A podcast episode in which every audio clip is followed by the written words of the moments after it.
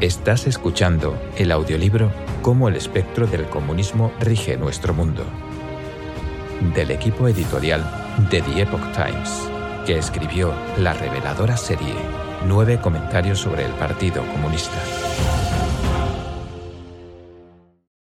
Capítulo 11. Profanación de las artes. 1. El arte, un obsequio divino. Durante los largos años de civilización humana, el hombre ha reflexionado sobre qué es la verdadera belleza. Las personas de fe saben que todas las maravillas del mundo provienen de lo divino. El arte profundo es un intento de emular y exhibir la belleza del cielo en el mundo humano. La inspiración proviene de una fuente divina y los artistas pueden convertirse en figuras destacadas en sus ámbitos si reciben la sabiduría y bendición divina.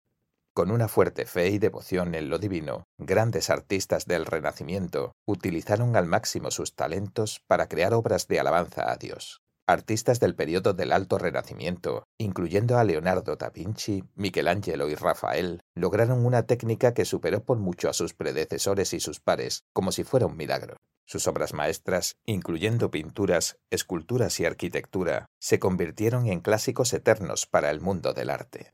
Durante siglos, estas obras fueron un ejemplo noble para la humanidad. Al apreciar estas obras, no solo los artistas de las siguientes generaciones pueden estudiar las técnicas artísticas puras, sino que la gente en general también es capaz de sentir y ver la presencia divina. Cuando se preservan estas obras, las técnicas que las crearon y el espíritu que impregnaba a los artistas, la sociedad humana puede mantener una conexión con lo divino, Así, aun si la sociedad humana atraviesa un periodo de decadencia y deterioro, habrá esperanzas para retornar a la tradición y un camino hacia la salvación. Los mismos principios prevalecen en el ambiente de la música. Como dice un dicho que según se cree se habría originado en un teatro de ópera alemán, Bach nos dio la palabra de Dios, Mozart nos dio la risa de Dios, Beethoven nos dio el fuego de Dios, Dios nos dio la música para que podamos rezar sin palabras. Durante toda su vida, Johann Sebastian Bach consideró a la alabanza, la adoración y la devoción a Dios como el principio más alto en la creación de su música. En todas sus partituras importantes se pueden ver las letras SDG, una abreviatura para Soli Deo Gloria, que significa Gloria solo a Dios. El nivel más alto que puede alcanzar un artista es la materialización de objetos celestiales en el mundo humano mediante una revelación divina. Todas las grandes pinturas y esculturas y las composiciones más sublimes de la música antigua, barroca y del clasicismo fueron obra de creyentes religiosos y representan el pináculo de la obra artística que el hombre puede alcanzar.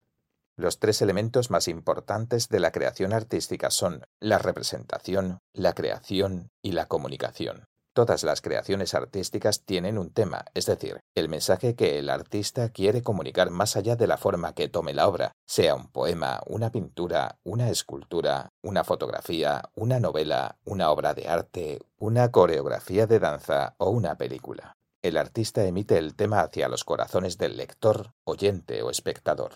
Este proceso es la comunicación, la transmisión de la mente del artista hacia el receptor, para lograr el objetivo de comunicar, el artista debe poseer una habilidad magnífica para imitar y representar, sea que el objeto de imitación sea el mundo de los dioses o el del hombre, o incluso el inframundo. La creación artística es un proceso de refinamiento de los elementos más profundos o esenciales del objeto a representar. Requiere que el artista fortalezca su capacidad de comunicar y llegar al corazón del público. Si el artista posee una fe recta en lo divino y en la moral, los dioses lo dotarán con la inspiración para crear. Tales obras serán entonces divinas, puras y benevolentes, y beneficiosas tanto para el artista como para la sociedad. Por otro lado, cuando el artista abandona los estándares morales, elementos negativos se apropian del proceso creativo y fuerzas malignas ejercerán su influencia y usarán al artista para describir creaciones espantosas y monstruosidades del inframundo. Obras de este tipo dañan al autor y a la sociedad en general. El valor de las artes ortodoxas y tradicionales se vuelve así claro. La cultura y el arte divino en Oriente y Occidente eran conexiones que unían a lo divino con la civilización humana y el propósito era ponerlos en contacto. Las ideas y los mensajes transmitidos mediante este arte son la belleza, la benevolencia, la luz y la esperanza. Por otro lado, las obras de arte corrompidas son creadas por personas bajo el control de elementos malvados. ponen una división entre el hombre y lo divino y arrastran al hombre hacia el lado del mal. 2. La inmensa influencia de las artes sobre la humanidad. Las grandes obras de arte transmiten un patrimonio, difunden conocimiento y sabiduría y fortifican el carácter. Han tenido una posición eminente en las grandes civilizaciones de Oriente y Occidente. Pitágoras, el antiguo matemático y filósofo griego, creía que el secreto de la música radica en su imitación de la armonía de los cuerpos celestiales, la cual a su vez refleja la armonía del universo. Los antiguos chinos tenían una perspectiva similar. Los tratados sobre la música y la armonía tratan sobre la correspondencia de la música con los cinco elementos, metal, madera, agua, fuego y tierra, y cómo los instrumentos musicales están construidos para representar y emular los patrones del cielo y la tierra. Solo de esta manera se puede lograr la música del mejor estilo, la cual exhibe la misma armonía que prevalece entre el cielo y la tierra. Este tipo de música no solo era capaz de atraer aves divinas como la grulla y el fénix, sino que también era una invitación para que las deidades honraran la ocasión con su presencia. Confucio dijo, la dinastía Zhou contempló a las dos dinastías que le precedieron. Su forma es refinada y elegante. Yo sigo a Zhou. Él admiraba la manera en que los legendarios emperadores chinos gobernaban con rituales y música. El emperador sabio Shun, dijo, inventó un instrumento musical de cinco cuerdas, al cual llamó Qin. Con su melodía cantaba sobre la suave brisa de verano del sur, y hete aquí que su imperio anduvo sobre ruedas bajo la influencia de su música. Estos ejemplos ilustran los edificantes efectos de la música pura y recta. La música, El príncipe de Qin divide el frente del enemigo, compuesta por el gran emperador de la dinastía Tang, Li Shimin, era respetada por los grupos étnicos que vivían en los alrededores del reino Tan. El nuevo libro de Tan registró que en un viaje al oeste para buscar las escrituras budistas, el rey de un remoto estado indio le dijo al monje Xuanzang, Vuestro emperador debe ser un santo, ya que compuso la música del príncipe de Qin, divide el frente del enemigo. Durante el reinado de Luis XIV, la corte real francesa desplegaba una gran elegancia a través de la danza y el arte. La danza contenía no solo técnicas de movimientos, sino también etiqueta y normas sociales. Luis XIV inspiró a Europa a través del arte y la cultura de su corte, y otros reyes lo imitaron, al igual que la población de Europa en general. Federico el Grande de Prusia no solo fue un destacado rey, sino también un consumado músico, compositor y flautista. Él ordenó la construcción de la Ópera de Berlín, supervisó la ópera personalmente y la abrió a más clases sociales. Hasta el día de hoy, la ópera sigue siendo una parte importante de la cultura alemana. Estos pocos ejemplos dejan en claro la perdurable influencia que el arte ortodoxo puede ejercer sobre una sociedad. El arte recto se ajusta a la ley natural, imita la sabiduría divina y tiene energía y efectos especiales. Tiene un impacto beneficioso sobre la gente tanto física como espiritualmente. En su comunión con el tema de la obra, los grandes artistas no solo trabajan al nivel físico y técnico, sino también al nivel espiritual, que es más importante. Tales artistas a veces expresan una sensación de experimentar una fuerza superior que trasciende el mundo físico. El efecto es similar a cantar una oda a Dios, una experiencia solemne y divina que trasciende el lenguaje humano. Detrás del arte verdadero yace la sabiduría acumulada de un pueblo, su creatividad e inspiración suelen haber significados profundos que van mucho más allá de lo que se ve en la superficie. Algunas obras transmiten un tipo especial de energía espiritual. Todo esto tiene un efecto sobre los espectadores a un nivel profundo y espiritual. El efecto es singular e irreemplazable. Un artista magnífico puede influir en la moral de la sociedad, inculcando valores en los corazones de las personas mediante conmovedoras historias e imágenes. Aún aquellos sin mucho aprendizaje o educación pueden entender, inspirarse y beneficiarse de las lecciones morales del arte tradicional. En las sociedades tradicionales, consideremos cuántas personas aprendieron a distinguir lo correcto de lo incorrecto y el bien del mal mediante historias folclóricas como Hansel y Gretel y Blancanieves. En China, ¿cuántas generaciones aprendieron de las cuatro grandes novelas? Los bandidos del pantano, Viaje al oeste, Romance de los tres reinos y Sueño en el pabellón rojo y de las artes tradicionales del teatro y la narración de historias. Tales obras permiten a la gente sentir la grandeza divina y la hace querer asimilarse a los principios celestiales. Los valores degenerados también ejercen una influencia invisible mediante el arte. El profesor de escritura de guiones Robert McKee escribió en su libro Historia, Sustancia, Estructura, Estilo y los principios para escribir guiones lo siguiente. Cada historia eficaz nos envía una idea cargada y consigue que la idea penetre en nosotros de tal forma que debamos creerla. De hecho, el poder persuasivo de una historia es tan grande que debemos creer su significado aun si la encontramos moralmente repelente. El arte puede tener un tremendo impacto, tanto positivo como negativo, sobre la moral, el pensamiento y el comportamiento humano. El efecto Mozart, por ejemplo, ha llamado la atención en todo el mundo. La comunidad científica ha realizado una serie de estudios sobre la influencia positiva de la música de Wolfgang Amadeus Mozart sobre la gente y los animales. En 2016, un estudio más profundo sobre el efecto Mozart descubrió que su música tiene un efecto positivo en la función cognitiva y el comportamiento del ser humano. Sorprendentemente, reproducir la música de Mozart en reversa tiene el efecto opuesto. La música atonal moderna del compositor austriaco Arnold Schoenberg tiene un efecto similar a reproducir a Mozart en reversa, lo que demuestra sus cualidades negativas. Comparada con la música atonal, la música de rock tiene un efecto aún más negativo. Un investigador compiló datos de dos ciudades similares y descubrió que la ciudad donde la radio y la televisión transmitían un gran número de canciones de rock tenía un 50% más de casos de embarazos fuera del matrimonio, abandono de escuela, muertes de jóvenes, crímenes, etc.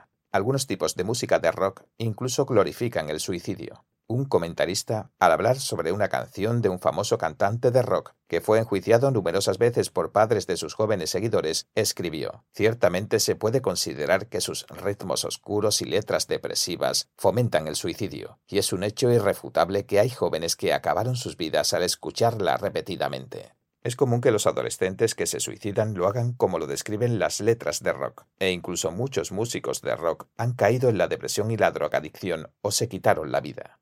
Otro conocido ejemplo de arte con un uso negativo es la película de propaganda nazi El triunfo de la voluntad. A pesar de que la directora Leni Riefenstahl dice que meramente hizo un documental, el film de propaganda mostraba una gran maestría artística. Las grandiosas escenas y exhibiciones de fuerza hacían que el público resonara con la energía y el poder que transmitía. Varias de sus innovadoras técnicas de filmación y su poderío técnico tuvieron una influencia en la industria del cine durante décadas. Sin embargo, la obra también se convirtió en una pieza crucial de propaganda para Hitler y la Alemania nazi, y se lo conoce como uno de los films de propaganda más exitosos de la historia. Un obituario para Riefenstahl, publicado en el periódico británico The Independent en 2003, decía, El triunfo de la voluntad ha seducido a muchos hombres y mujeres sabios, los ha persuadido para admirar en vez de despreciar, y sin duda le ha hecho ganar amigos y aliados a los nazis en todo el mundo. Entender el gran poder del arte puede ayudarnos a entender mejor la importancia del arte tradicional y por qué los elementos malvados quieren socavarlo y sabotearlo. 3. El sabotaje y el abuso del arte por parte del comunismo. Dado que el arte tiene un efecto tan grande para cambiar la sociedad, no es de sorprender que el comunismo lo utilice para lograr su objetivo de manipular socialmente al hombre y así llevarlo hacia su destrucción. A.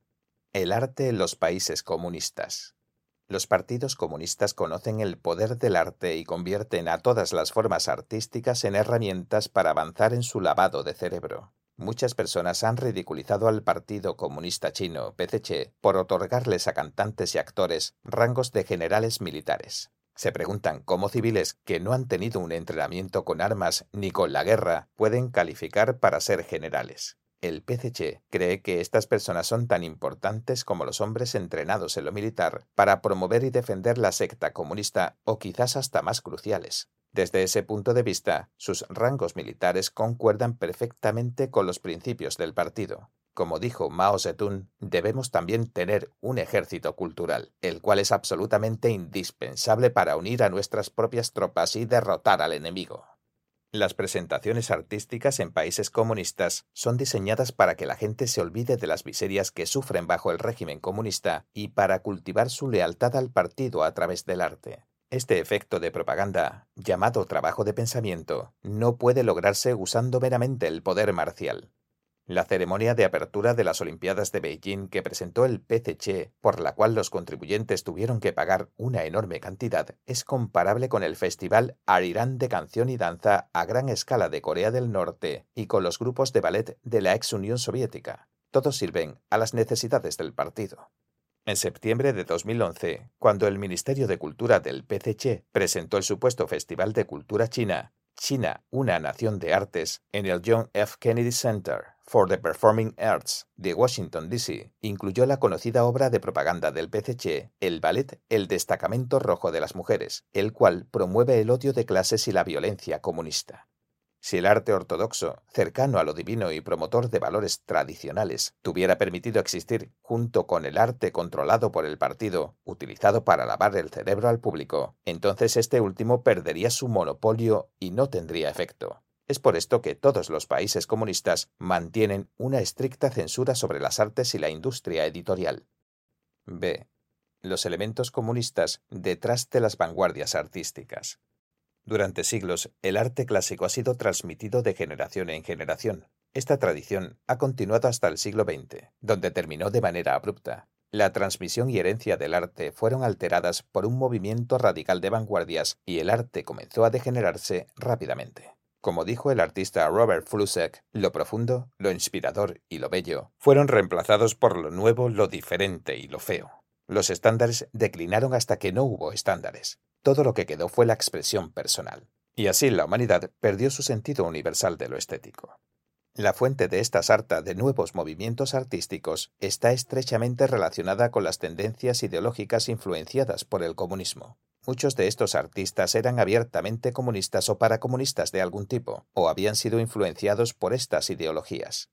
George Lukács, el comisionado cultural húngaro de la Internacional Comunista y fundador del marxismo occidental, fundó la Escuela de Frankfurt. Una de las tareas de la escuela era establecer una nueva forma cultural, abandonando la cultura tradicional. Esta nueva forma cultural comenzó excluyendo al arte que buscaba representar lo divino como lo puso Herbert Marcuse, socialista alemán y representante de la Escuela de Frankfurt, el arte protesta estas relaciones sociales existentes y al mismo tiempo las trasciende. Por lo tanto, el arte trastoca la conciencia dominante, la experiencia común. Es decir, los marxistas reclutaron al arte en la revuelta contra lo divino y en la subversión de la moral. Este tipo de perspectivas dominan la dirección del arte moderno.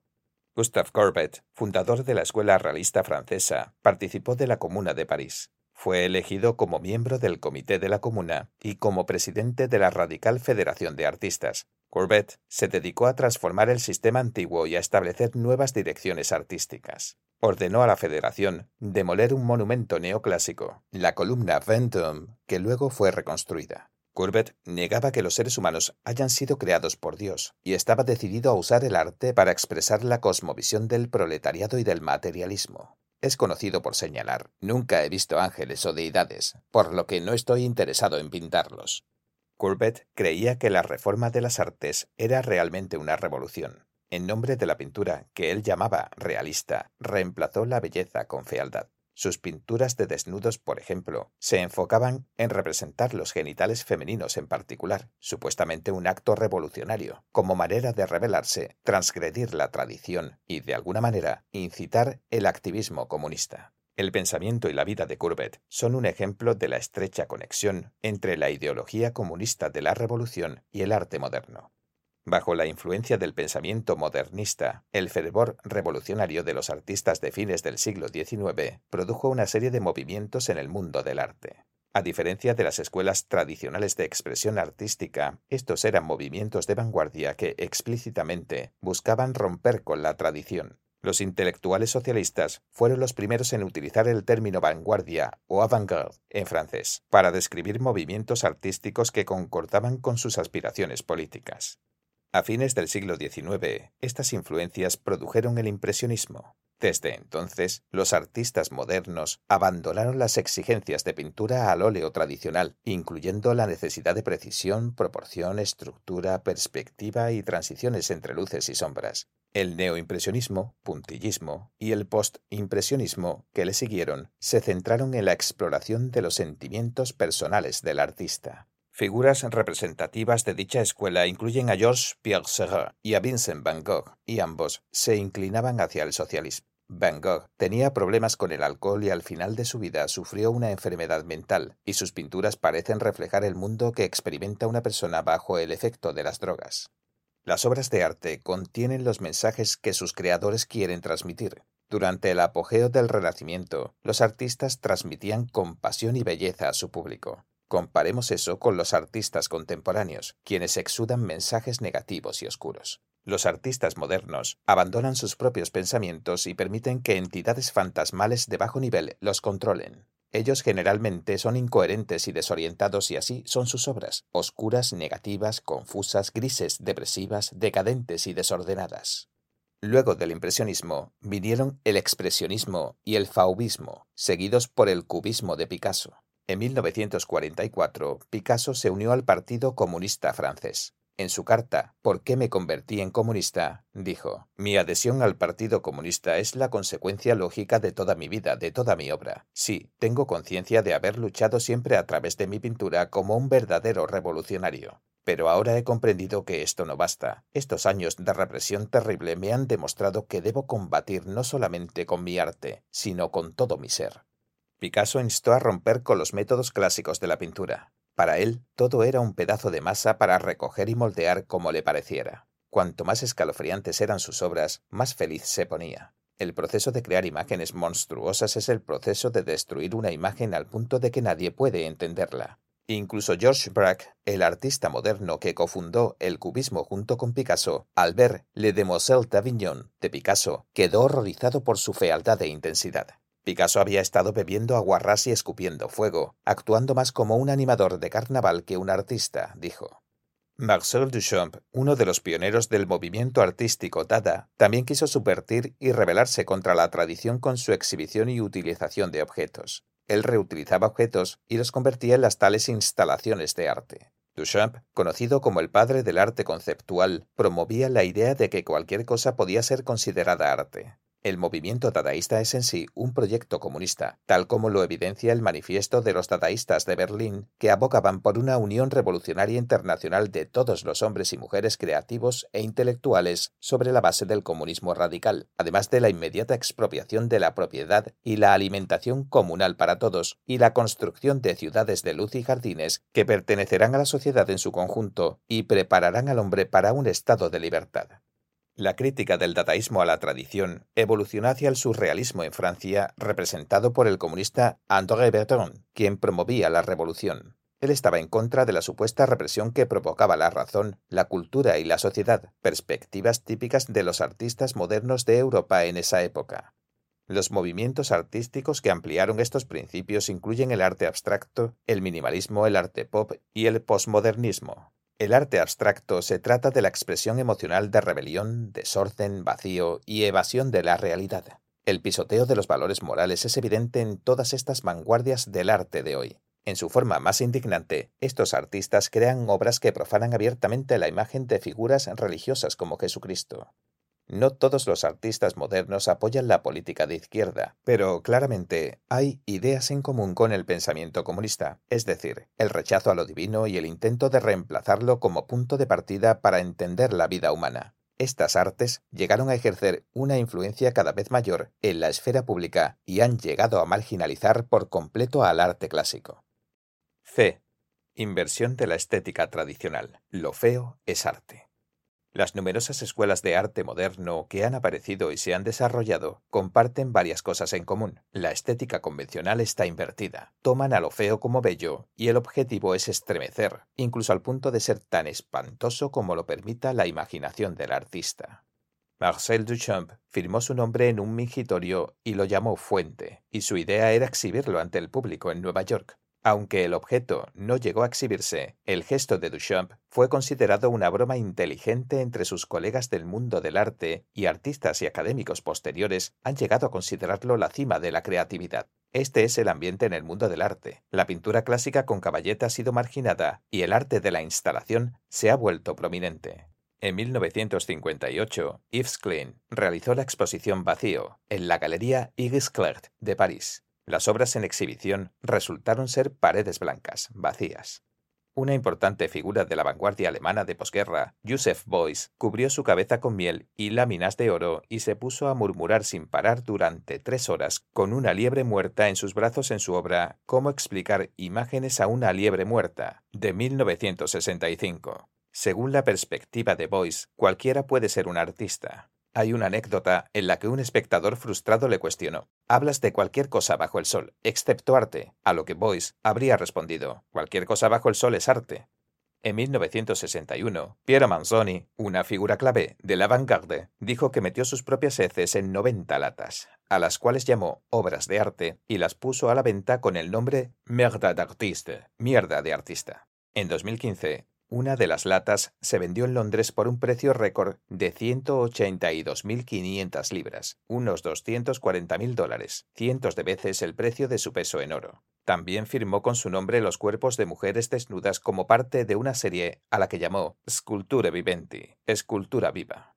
En China hubo un artista desnudo que cubrió su cuerpo con miel y aceite de pescado para atraer a las moscas, la profanación del cuerpo parece tener la intención de comunicar la idea de que la vida es barata, fea y asquerosa. En el documental de la BBC Beijing Swings sobre artistas extremos en China, el llamado arte de performance incluía el consumo de un feto humano. En medio de la condena del público que consideró a dicho arte como espantoso, el crítico de arte, Valdemar Janusiak, presentador del documental, reveló sin querer la verdadera naturaleza del mismo al decir, vale la pena tratar de entender por qué China está produciendo el arte más horrible y oscuro de todo el mundo. De hecho, este es el resultado de perseguir la naturaleza demoníaca. Algunas de estas supuestas obras de arte modernas son tan sucias y descaradas que exceden lo que la gente normal puede soportar mentalmente, Tales comportamientos de la vanguardia es la revolución cultural del mundo del arte. Quienes apoyan al modernismo se sienten como patos en el agua con la tendencia, pero es duro para los artistas que verdaderamente dominan la técnica de pintura. Los artistas plásticos y escultores que se adhieren a la tradición, que dominan su arte mediante una meticulosa práctica, han sido excluidos del mundo artístico. John William Gadwer, el pintor neoclasicista de la Inglaterra victoriana asociado a la hermandad prerrafaelita, se sintió discriminado porque su estilo de pintura realista clásico dejó de ser popular con el ascenso de las obras modernistas de Picasso. En 1922 se suicidó y se dice que en su nota de despedida escribió, El mundo no es lo suficientemente grande para mí y un Picasso. Para arruinar la música se adoptaron métodos similares. La música auténtica se conforma a la teoría y el orden musical. La afinación musical y los tonos y escalas que produce derivan de patrones naturales armoniosos. El universo creado por lo divino es armonioso. Los humanos son capaces de apreciar y formar parte de la armonía del universo, creando así belleza, dado que los humanos también son una creación divina. La música atonal moderna rechaza las ideas de tonos, acordes y melodía, y carece de orden y estructura. Dicha música es una revuelta contra la música clásica impartida por lo divino. La música atonal viola la armonía del universo, por eso es que muchos oyentes la encuentran desagradable. Los músicos modernistas argumentan, basados en sus retorcidas teorías de la estética, que los oyentes deben entrenar sus oídos para acostumbrarse a esa música a fin de poder disfrutarla. Schoenbach, uno de los fundadores de la música moderna, presentó el sistema de doce tonos, una estructura fundamentalmente atonal que marcó la creación de la técnica musical anticlásica. La música de Schoenbach fue considerada como la negación de toda la cultura musical alemana hasta ese entonces, una traición al gusto, el sentimiento, la tradición y todos los principios de la estética. Los alemanes de esa época describieron a su música como cocaína. Dijeron, tocar la música de Schoenbach significa lo mismo que abrir un bar de cocaína para la gente. La cocaína es veneno, la música de Schoenbach es cocaína. En generaciones posteriores, un crítico musical lo evaluó así. Es una medida de la inmensidad del logro del hombre que, 50 años después de su muerte, todavía puede vaciar cualquier sala sobre la Tierra. Lo que llevó a la amplia aceptación de Schoenberg fueron las teorías musicales de Theodor Adorno, una importante figura de la escuela de Frankfurt. En su obra de 1949, Filosofía de la música moderna, Adorno caracterizó a Schoenbach como el máximo exponente del modernismo en la música y explicó el método de composición de doce tonos de Schoenbach como la culminación de la intención de otorgar a la música un estatus autónomo y autosuficiencia estructural en respuesta al dominio omnipresente de la ideología capitalista. El apoyo filosófico de Adorno hacia Schoenberg allanó el camino para que generaciones posteriores de compositores y críticos musicales aceptaran el sistema de Schoenberg. Desde entonces, numerosos músicos han emulado a Schoenberg y su estilo vanguardista ha tenido un gran impacto en el mundo de la música de posguerra. Después de destruir la tradición con música moderna, el arte vanguardista utilizó al rock and roll para suplantar el rol de la música clásica en la vida de la gente. Sidney Finkelstein, el principal teórico musical del Partido Comunista de Estados Unidos, declaró abiertamente que había que eliminar los límites entre la música clásica y la popular. Más o menos en esa época, la música de rock fuertemente rítmica se iba afianzando en Estados Unidos a medida que la música clásica y tradicional era excluida y marginada. Las características del rock and roll incluyen sonidos discordantes, melodías sin estructura, compases de ritmo fuerte y conflictos emocionales, bastante similar a la idea de lucha del comunismo. De acuerdo con registros del gran historiador, del historiador antiguo más importante de China, Xime Xian, solo cuando un sonido concuerda con la moral puede ser llamado música. En general, tanto las vidas como las composiciones de los músicos de rock giran en torno al sexo, la violencia y las drogas.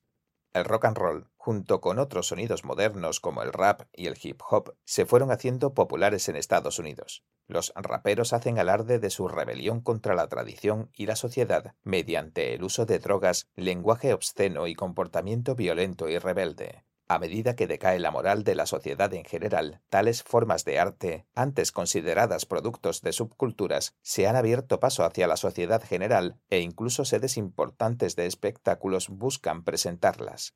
Hasta ahora, nos hemos enfocado en las circunstancias actuales en el mundo del arte y de la música. De hecho, todo el mundo artístico se ha visto gravemente impactado, y la influencia del movimiento del arte moderno se puede ver en la desviación de las ideas, métodos y habilidades tradicionales en ámbitos como el de la escultura, la arquitectura, la danza, la decoración, el diseño, la fotografía, el cine y más.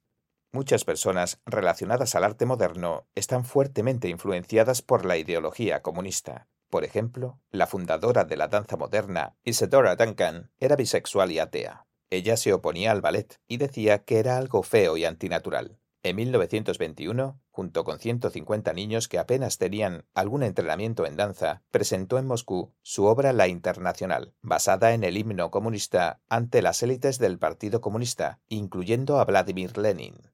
En cuanto a por qué existen estas desviaciones y por qué se vuelven tendencia y hasta la corriente dominante en la sociedad, esto está estrechamente relacionado con la manera en que el comunismo ha corrompido las artes tradicionales inspiradas en lo divino. Por supuesto, esto no es evidente en la superficie, y la situación pareciera ser una especie de autoengaño ampliamente aceptado, la noción de que si tiene alguna teoría detrás, entonces es arte.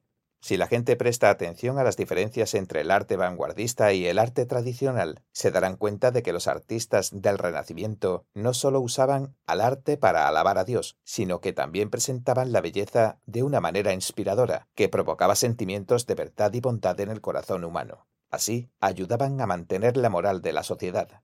Por otro lado, las diversas formas mutantes de las vanguardias intentan revertir todos los logros del Renacimiento para destruir el potencial inspirador, por lo tanto burgués, del arte, la literatura y la música para que el hombre, despojado de su conexión con lo divino, vea que su única opción creativa es la revuelta política fealdad que está nutrida tan cuidadosamente por la escuela de Frankfurt que ha corrompido nuestros esfuerzos culturales más elevados y la cultura popular, a su vez, se vuelve abiertamente bestial, escribió un académico. Admirar e idolatrar a la fealdad hace que emerja el lado oscuro de las personas. Pensamientos decadentes, depravados, violentos, malvados, entre otros, ganan fuerza. La búsqueda de la fealdad ha llevado a deconstruir y afear escenas de lo divino, la moral y la sociedad, e incluso blasfemar directamente a lo divino. Esto no solo ha alejado a los seres humanos de lo divino y los valores tradicionales, sino que también los ha alejado de su propia naturaleza divina innata. D. La perversión de la literatura. La literatura es una forma de arte especial. Utiliza el lenguaje para transmitir la sabiduría que lo divino otorgó al ser humano y también deja un registro de las valiosas experiencias que fueron formando a la humanidad. Las dos grandes epopeyas de la antigua Grecia, la Ilíada y la Odisea, retratan una compleja serie de eventos en torno a la guerra de Troya, describiendo vívidamente una historia épica de dioses y hombres. Las virtudes de valentía, generosidad, sabiduría, justicia y templanza, que son alabadas en las epopeyas, se han convertido en una importante fuente del sistema de valores de los griegos y de toda la civilización occidental. Debido a la gran influencia que tiene la literatura, los elementos malvados la utilizan para controlar a las personas, elaborando y promoviendo obras de literatura que imparten la ideología del comunismo, difaman a la cultura tradicional, destruyen la moral de la gente y difunden el pesimismo y una actitud de pasividad y de sinsentido hacia la vida. La literatura se ha convertido en una de las herramientas principales que el comunismo utiliza para controlar al mundo en la historia de la Unión Soviética y del PCC, a fin de lavar el cerebro al público en general, los respectivos partidos comunistas les dijeron a sus intelectuales que retrataran, mediante técnicas tradicionales, la vida del proletariado y el concepto de conciencia de clase para así explicar la ideología y las políticas del Partido Comunista. Esto dio lugar a una gran cantidad de obras literarias de propaganda, incluyendo las novelas soviéticas El torrente de hierro y Así se rompió el acero, y las obras del PCC, La canción de los jóvenes y El sol brilla sobre el río Sangán, entre otras, todas las cuales tuvieron un enorme impacto.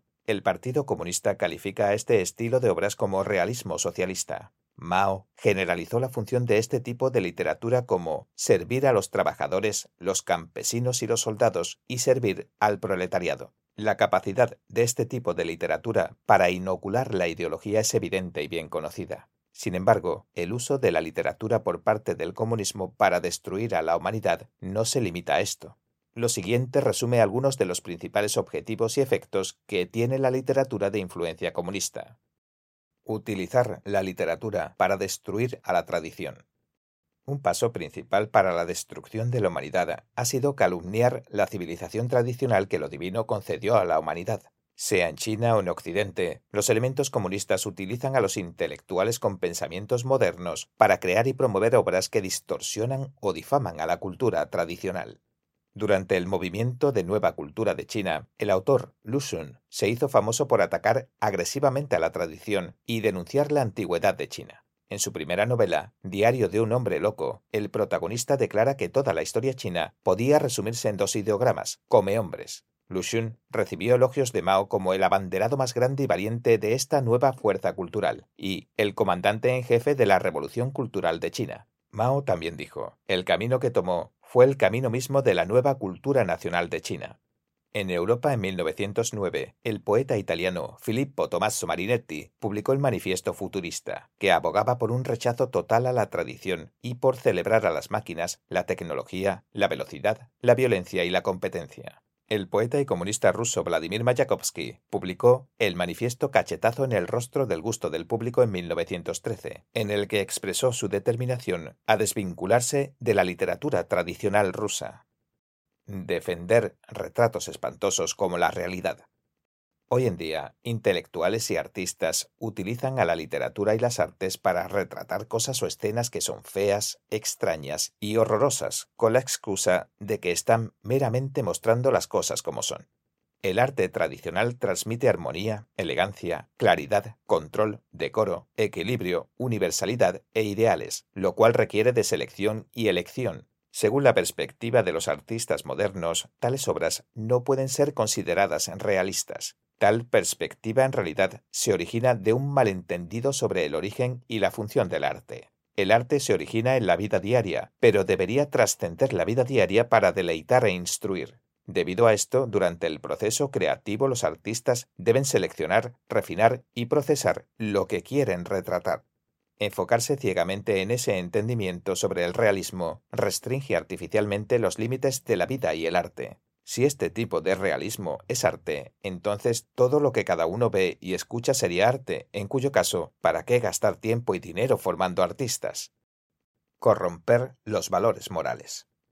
Pretextos como expresar tu verdadero ser y dar rienda suelta a la corriente de la conciencia han llevado a la gente a abandonar los estándares morales tradicionales y a entregarse al lado demoníaco de la naturaleza humana el poeta y comunista francés André Breton definió el surrealismo como un automatismo psíquico en su estado puro, mediante el cual uno propone expresar verbalmente, por medio de la palabra escrita o de cualquier otra manera, el funcionamiento verdadero del pensamiento. dictado por el pensamiento, en ausencia de cualquier control ejercido por la razón, exento de cualquier preocupación estética o moral. La escritura de la corriente de la conciencia y la escritura automática surrealista están estrechamente relacionadas. Influenciados por la psicopatología de Sigmund Freud, algunos escritores de Occidente comenzaron a experimentar con la escritura de la corriente de la conciencia desde principios del siglo XX. Tales escritos suelen tener argumentos simples y se enfocan en los procesos de pensamiento internos y privados de personajes insignificantes, antihéroes, mediante relatos compuestos de pensamientos dispersos. Los seres humanos contienen el potencial tanto de bondad como de maldad. Una vida debería dedicarse a la constante evaluación de sus estándares morales y a la cultivación de la virtud mediante el autocontrol. En la sociedad moderna, muchas personas experimentan malos pensamientos y deseos. Ponerlos en exhibición para que el público los consuma es equivalente a contaminar la sociedad. Desatar el lado oscuro del hombre como crítica y protesta. Bajo la influencia del sentimiento antitradicionalista, escritores y artistas del mundo libre de Occidente consideran a todas las leyes, regulaciones y códigos morales como restricciones y supresiones. Ellos ven problemas en la sociedad moderna y en la debilidad de la naturaleza humana, pero en vez de tratarlos con racionalidad, promueven el individualismo extremo mediante la crítica y la protesta y se entregan a sus deseos utilizan formas degeneradas para expresar la supuesta resistencia, mientras refuerzan el lado oscuro de su propia naturaleza y se entregan al odio, la pereza, el deseo, la lujuria, la agresividad y la búsqueda de fama. La falta de autocontrol moral no resolverá ninguna cuestión social, y en cambio las empeorará. Durante el movimiento de contracultura de los años 1960, el poeta estadounidense Allen Ginsberg se convirtió en el representante de la generación Beat y aún sigue siendo adorado hoy en día por quienes quieren rebelarse contra la sociedad. Su poema Aullido describe estilos de vida y estados mentales extremos, incluyendo el alcoholismo, la promiscuidad sexual, las drogas, la sodomía, la automutilación, la prostitución, el ataque violento, el robo, el vagabundeo y la locura. A medida que el movimiento contracultura se fue institucionalizando, Aullido llegó a ser considerado un clásico de la literatura y fue incluido en numerosas colecciones literarias. Ginsberg admitió haber sido un comunista cuando era un niño y que no se arrepentía de ello. Idolatraba a Fidel Castro y a otros dictadores comunistas y promovía la homosexualidad y la pedofilia. Ginsberg es un claro representante de los puntos en común entre comunismo y el individualismo extremo. Difusión de pornografía. Desde principios del siglo XX comenzó a aparecer contenido sexual explícito en obras literarias, algunas de las cuales estaban llenas de dicho contenido y aún así fueron consideradas clásicos de la literatura. Muchos comentaristas e intelectuales abandonaron sus responsabilidades sociales y elogiaron a tales obras pornográficas como verdaderas obras maestras del arte. Muchos valores morales tradicionales se basan en una relación apropiada entre los sexos y en el autocontrol. Romper con tales restricciones, sin importar lo noble que suene la justificación, afecta y destruye la moral.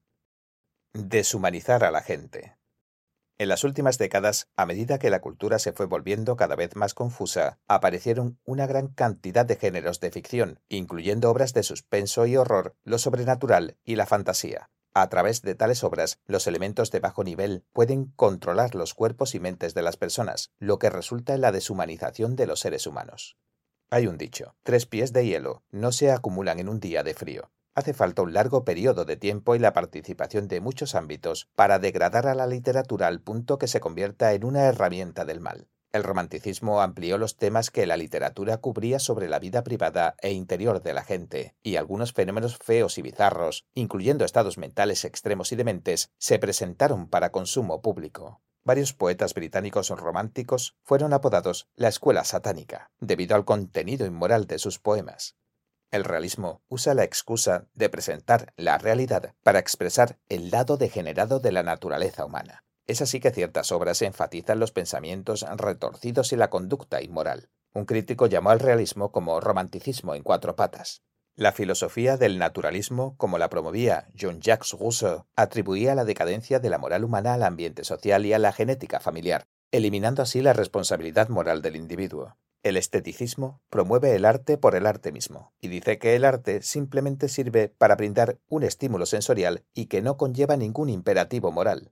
De hecho, todo arte tiene efectos sutiles, profundos y duraderos en el sentido moral. Negar la responsabilidad moral del arte es abrir la puerta para que se metan cosas inmorales. Aunque algunas escuelas literarias generaron ciertas obras de buena calidad, también produjeron obras horribles. Los elementos negativos son obviamente el resultado de la decadencia de los valores morales, y esto en efecto allanó el camino para que la ideología comunista destruyera a la humanidad mediante la literatura. Cuando una persona escribe algo, su estándar moral y su estado mental se reflejan en su obra. Con la decadencia general de la moral humana, la mentalidad negativa de los escritores se vuelve dominante. Esto ha creado numerosas obras que, en vez de apuntar a hacer emerger la bondad en la gente, arrastran a las personas hacia el infierno. 4. El retorno del arte verdadero. El arte tiene un poder enorme. Una buena obra de arte puede rectificar el corazón humano, elevar la moral, armonizar el yin y el yang e incluso permitir que los seres humanos se conecten con el cielo, la tierra y los seres divinos.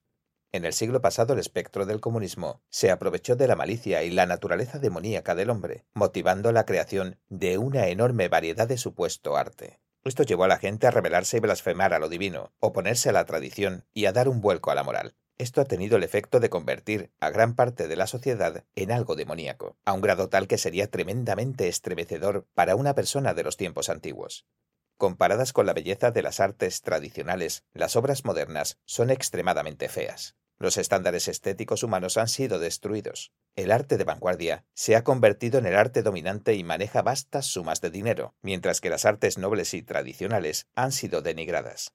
El arte ha sido manipulado para convertirlo en un vehículo para que la gente se entregue a sus deseos y dé rienda suelta a su naturaleza demoníaca. Los límites entre belleza y fealdad, elegancia y vulgaridad, bondad y maldad están difusos o ya ni existen. Lo grotesco, lo caótico y lo oscuro han tomado el lugar de los valores universales. La sociedad humana está llena de mensajes demoníacos y los seres humanos están siendo arrastrados por un camino de decadencia y destrucción. Solo al elevar la moral y regresar a la fe y la tradición podrá la humanidad ver otro renacimiento de las artes, Solo entonces podremos ver toda la belleza, nobleza y esplendor que puede alcanzar el arte y lo que está destinado a ser.